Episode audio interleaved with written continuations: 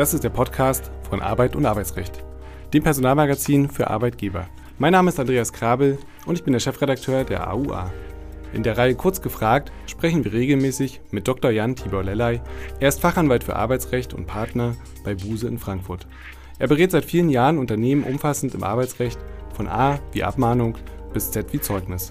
Seinen Schwerpunkt hat er im Betriebsverfassungs- und Tarifrecht. Ihnen fehlt die letzte Ausgabe der Auer? Mit dem Abo kann Ihnen das nicht mehr passieren. Einfach auf die Folgenbeschreibung klicken. Herzlich willkommen, lieber Dr. Lellay, zu einer neuen Folge Kurz gefragt. Heute sprechen wir über den erleichterten Zugang zum Kurzarbeitergeld. Jüngst hat ja das Bundeskabinett die Zugangserleichterungen für das Kurzarbeitergeld um drei Monate bis 31. Dezember verlängert. Möglicherweise folgt da ja eine weitere Verlängerung im Winter. Was bedeutet das genau und welche Regeln gelten nun ganz grundsätzlich? Lieber Herr Dr. Lellay, was ist Kurzarbeit und was ist Kurzarbeitergeld? Wo ist das Ganze geregelt? Kurzarbeit, so hat man sich ja das angewöhnt zu sagen, ist von einem unbekannten Wesen zu einem Dauergast geworden in unserer Arbeitswelt. Und kurz zusammengefasst ist Kurzarbeit ja nicht mehr und nicht weniger als erzwungene Teilzeit. Also Beschäftigte im Betrieb arbeiten weniger, als sie normalerweise arbeiten müssten. Und ähm, das Ganze geht dann sogar runter bis zur sogenannten Kurzarbeit Null. Da wird dann also gar nicht mehr gearbeitet und da stecken regelmäßig dann wirtschaftliche Gründe dahinter. Ähm, Kurzarbeitergeld, äh, da gibt es natürlich eine Definition auch des Arbeitsministeriums. Das ist äh, die finanzielle Leistung, die als Ersatz für den vorübergehenden Arbeitsausfall, den entfallenden Lohn gezahlt wird. Das ist also die finanzielle Kompensation. Und geregelt ist das Ganze im SGB Römisch 3, Paragraphen 95 fortfolgend. Ziemlich detailliert, ausführlich kann man das alles da sehr gut auch nochmal nachlesen. Und gefühlt kommen die Einschläge ja immer näher. Also das heißt, ähm, man hat das Gefühl, dass immer mehr Kurzarbeit angeordnet wird von den Betrieben und dass die Politik auch reagiert. Ich würde gerne trotzdem mal einen Blick in die Vergangenheit werfen. Seit wann gibt es dieses Konstrukt eigentlich und was waren die Beweggründe damals zur Regelung, zur Einführung von Kurzarbeit und hat sich das Ganze eigentlich bewährt? Also, um mit dem letzten Punkt anzufangen, da kann man, denke ich, überhaupt nichts anderes sagen. Das hat sich sehr, sehr gut bewährt, auch über die Jahre und Jahrzehnte, in denen es Kurzarbeit und Kurzarbeitergeld ja schon gibt. Äh, spannend ist tatsächlich der Blick in die Geschichte, wenn man sich das mal anschaut.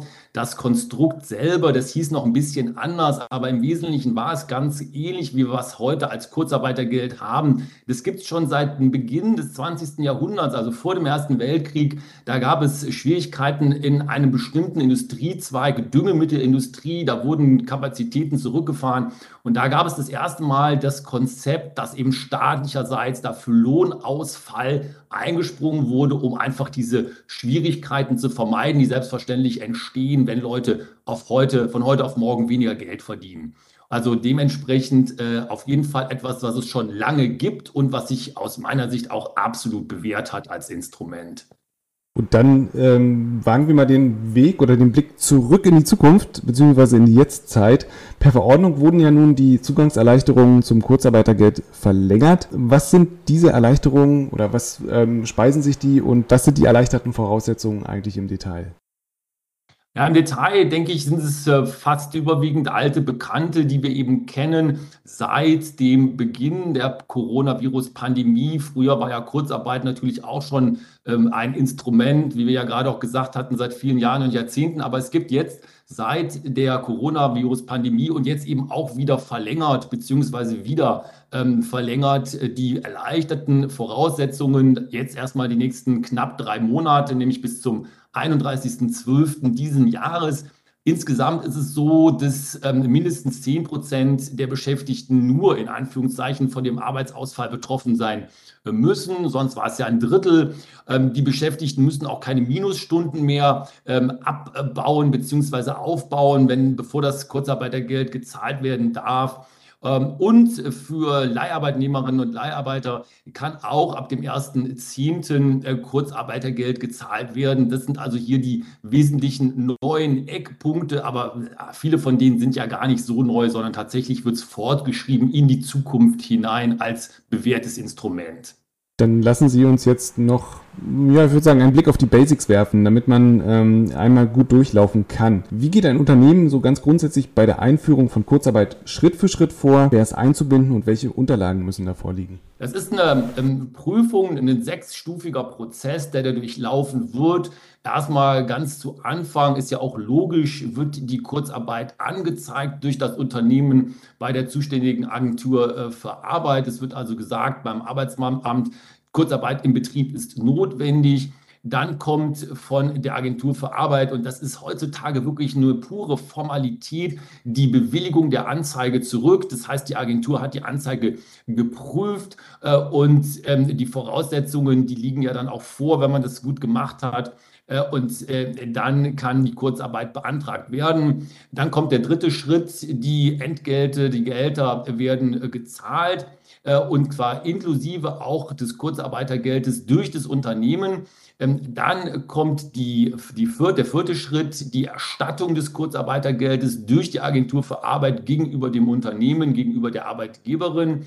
Ähm, und dann kommen die letzten beiden ähm, Schritte. Das ist nämlich die ähm, Bewilligung, nämlich die nochmalige Prüfung der Voraussetzungen und dann auch eben die Überprüfung der Auszahlung. Und dann, und das ist so ein bisschen das, was wir auch in den letzten Monaten ja immer auch als kleinen Angstgegner in Anführungszeichen gesehen haben, die Abschlussprüfung.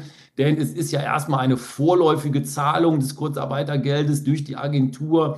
Äh, und da wird dann eine Abschlussprüfung noch durchgeführt. Äh, dann kommt die endgültige Entscheidung. Also ist alles mit rechten Dingen zugegangen und muss nichts eventuell zurückgefordert werden. Insgesamt also eine sechsstufige Prüfung, sechsstufiger Prozess.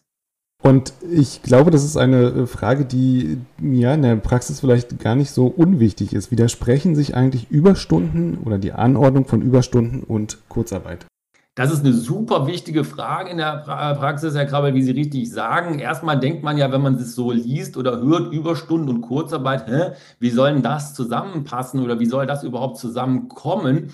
Aber das ist tatsächlich etwas, was kommen kann, denn häufig sind das ja dann Situationen, wo ganz kurzfristig Überstunden anfallen. Allerdings hier bitte Vorsicht, nach wie vor Überstunden bei Kurzarbeit sind grundsätzlich nicht zulässig. Da gibt es also Ausnahmen, das sind aber wirkliche Ausnahmen im Sinne von Notfällen, zum Beispiel dringenden Aufträgen, Maschinenreparaturen, diese Dinge, die dann tatsächlich nur mit den Überstunden ganz kurzfristig und fast zwingend abgeleistet oder abgearbeitet werden können. Aber erstmal gilt schon der Grundsatz, Überstunden und Kurzarbeit schließt sich aus ist ja auch logisch. An sich habe ich einen Arbeitsausfall, wenn ich Kurzarbeit mache und mache nicht Überstunden. Und über die Rolle der Arbeitsagentur haben wir ja schon gesprochen und darauf kommen wir auch nochmal zu sprechen. Aber wie wichtig ist die Arbeitsagentur? Welche, welche Rolle spielt sie in diesem ganzen Prozess? Die Arbeitsagentur ist der Dreh- und Angelpunkt. Ähm, die Arbeitsagentur ist die zuständige Behörde für alles, was sich mit der Kurzarbeit irgendwie beschäftigt. Es geht also los bei der Anzeige, dann eben auch die Prüfung der Voraussetzungen, die Auszahlung Kurzarbeitergeld und auch die Abschlussprüfung. Alles das passiert bei der zuständigen Agentur für Arbeit. Also sie ist der Dreh- und Angelpunkt.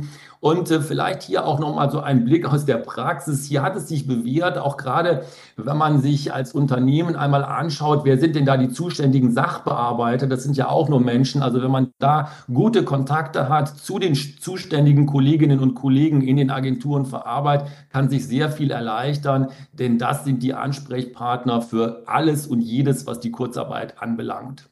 Lassen Sie uns noch mal ganz kurz eingehen auf die Unterlagen, die eingereicht werden müssen, und, um die Voraussetzungen zu prüfen. In welcher Form ist das geschehen?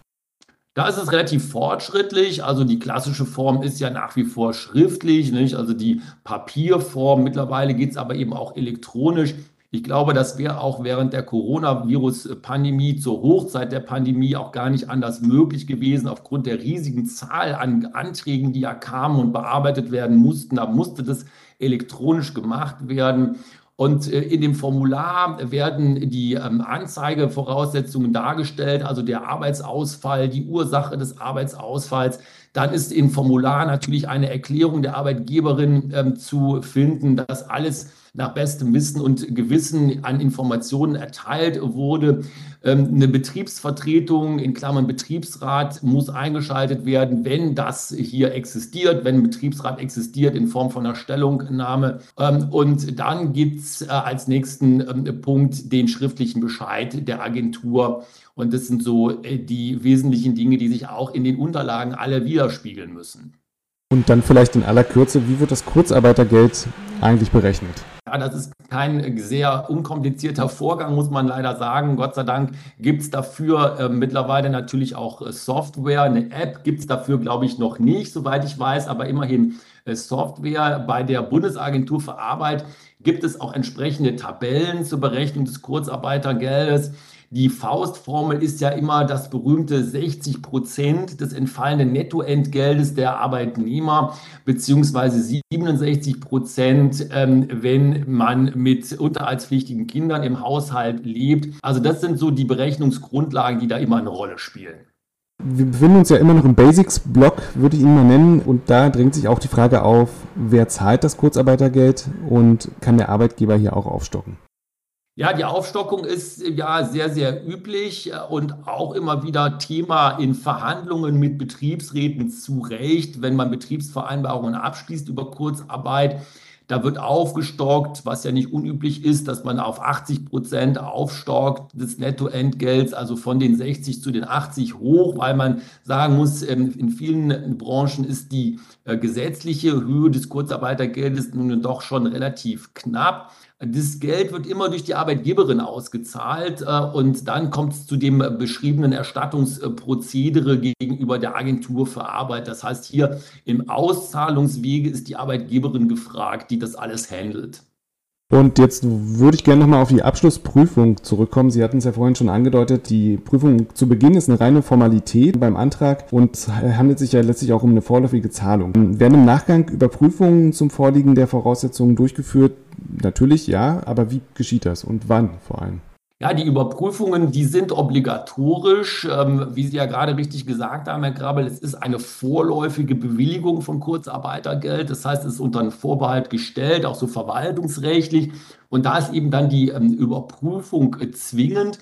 Die Agentur prüft dann eben, ob die Nachweise, Unterlagen, die zuvor übermittelt wurden, auch tatsächlich der weiteren äh, Prüfung standhalten. Und ähm, letztendlich geht es immer darum, dass klar und sicher ist, dass die äh, Voraussetzungen der äh, Kurzarbeitergewährung, Kurzarbeitergeldgewährung vorlagen und natürlich auch während des Zeitraums eingehalten wurden. Man muss sich das ja so vorstellen, Kurzarbeit macht man ja nicht für eine Woche oder zwei Wochen, das sind ja häufig längere Zeiträume und da mussten ja die Voraussetzungen konsequent weitergegeben sein. Und alles das wird in diesem Nachgang in dem Überprüfungsprozess Prozess nochmal auf den Tisch gelegt und im Ergebnis dann eben darum geht es, welche finanziellen Mittel in welcher Höhe und eben auch richtig gezahlt worden sind in Form des Kurzarbeitergeldes. Und zum Abschluss würde ich gerne noch mal eine Frage stellen zu diesem Verfahren, zu dem Überprüfungsverfahren. Hm, welche Mitwirkungspflichten haben hier die Unternehmen und welche Risiken bestehen, wenn man diesen nicht nachkommt? Ja, die Mitwirkungspflichten ergeben sich auch aus dem SGB Römisch 3. Ähm, das sind die ähm, üblichen Mitwirkungspflichten in solchen Verwaltungsvorgängen. Wenn man Geld vom Staat bekommt, dann hat man auch immer Mitwirkungspflichten als Bürgerin oder Bürger, aber auch eben als Unternehmen. Und auch hier gibt es einen ganzen Katalog von Dokumenten, die da angefordert werden für die Abschlussprüfung. Ich nenne einfach mal so äh, einige. Zum Beispiel geht es da um die Arbeitszeitnachweise, die Arbeitszeitkonten, die Entgeltabrechnungen, also Gehalts- und Lohnabrechnungen, Einzelvereinbarungen mit den Betrieben, äh, mit den Beschäftigten in den Betrieben, auch die Betriebsvereinbarungen, die abgeschlossen worden sind, mögliche Urlaubslistenpläne, Kündigungsschreiben, also äh, Mitarbeiter, die ausgeschieden sind, alles das äh, spielt da eine Rolle. Naja, und ähm, die Risiken, die sich da auftun, die sind mindestens zweischneidig. Wenn da was nicht äh, schief, wenn da was schiefgelaufen ist, kann es zu Rückforderungen von Kurzarbeitergeld kommen. Oder wenn es ganz krass wird, eben auch äh, zu Ordnungswidrigkeiten oder Strafverfahren, wenn da in irgendeiner Weise in Anführungszeichen versucht worden ist, die Agentur für Arbeit zu betuppen. Also davon kann man wirklich nur ganz dringend abraten. Ganz herzlichen Dank, lieber Dr. Lellay. Ein möglicherweise nicht ganz irrelevantes Thema für die kommende Zeit. Ja, herzlichen Dank und bis zum nächsten Mal. Tschüss, bis dahin. Dankeschön, tschüss. Es gibt Verbesserungsvorschläge zu dem Podcast oder dem Newsletter oder Sie möchten uns Ihre Meinung mitteilen, schicken Sie gerne eine E-Mail an auer.redaktion.husmedien.de.